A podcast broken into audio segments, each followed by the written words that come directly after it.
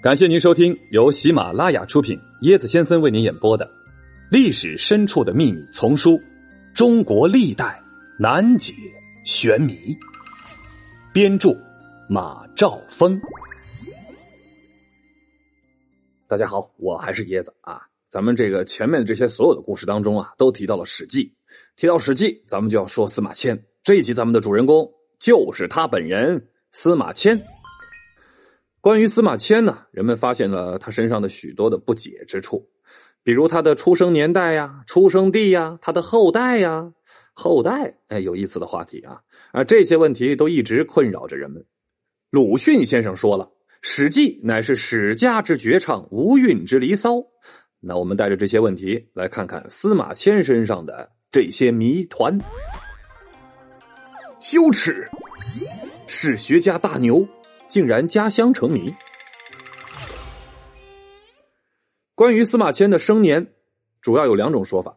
一种说法呢是司马迁生于汉武帝建元六年，也就是公元前一百三十五年；另一种说法呢是十一年前，公元一百四十五年，那就是汉景帝中元五年。前者呢依据晋代张华的《博物志》，这当中有一句：“大夫司马迁二十八岁三年六月。”乙岁卯，旦也。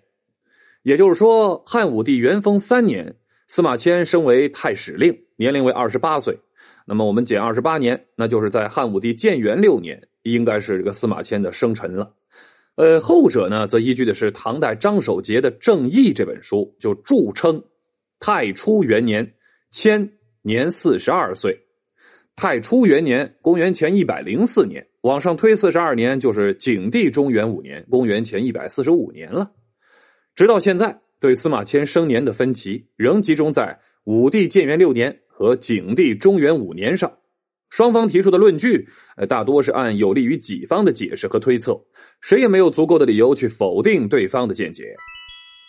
司马迁这个出生的时间是个谜，出生在什么地方也是个谜。《太史公自序》中说。迁生龙门，耕牧河山之阳。这个地方的龙门在什么地方呢？历来有两种不同的观点，一个呢是说现在的陕西的韩城，一个是现在的山西的河津县。最早呢持这个陕西韩城说法的人是唐代的张守节，他在《史记正义》中说，龙门山在夏阳县，就是现在的韩城。同时呢。这个韩城的鬼东乡徐村住有冯、童二姓，呃，均是自认为是司马迁的后裔。他们自称本来呢为司马姓氏，因为司马迁遭受了宫刑，后人感到不光彩，于是改了姓氏，在司马的这个“司”字左边加一竖，就成为“童”字；在马字左边加两点儿，成为“冯”字。文字游戏呢，啊啊，并列举了陕西韩城芝川镇司马迁庙为佐证。持这个山西河津县说法的人则认为，自古以来，龙门那包括龙门山、雨门口，都记载在山西河津县。大家看啊，黄河自西北向东南出雨门口，急转弯之后由北向南流去，正是司马迁所说的耕牧河山之阳的地方。此处曾有汉太史司马故里碑，啊，只可惜啊，这块碑呀，兴修水利的时候被毁了。不过，现在该村仍有司马姓氏的居民。司马迁究竟出生于什么地方啊？这个问题还有待于进一步的考证。说完他的出生时间和出生地，咱们来说一下他的后代啊。司马迁虽然受过宫刑啊，欲练此功，必先你懂得，对吧？但是他这个受宫刑啊，是在很老的时候了。这之前呢，有一个女儿，这个从《汉书·杨敞传》这当中就说了，司马迁的女儿及外孙。杨运都是机智果敢的有才能之人。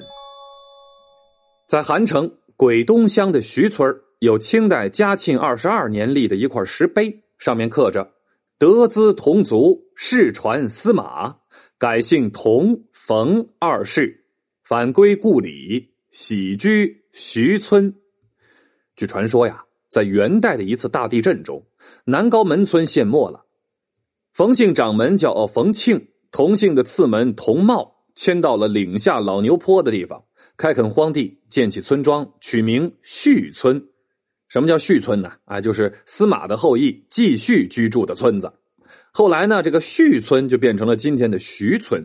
这个徐村呢，没有一户姓徐，那大多数人呢姓童或者是冯。到现在，冯姓祠堂已不存在了，童姓祠堂还有两座，一座呢大门额书“汉太史义”，另一座额书“汉太史遗祠”。这上祠墓时呢，规定同姓或者是冯姓同在，缺一姓就不能开祭。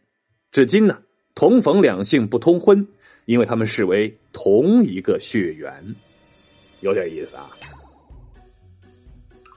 别信男人的誓言，青梅竹马也可以是怨妇渣男。皇后竟擅长挖地道，她究竟和谁密会呢？死亡预警啊！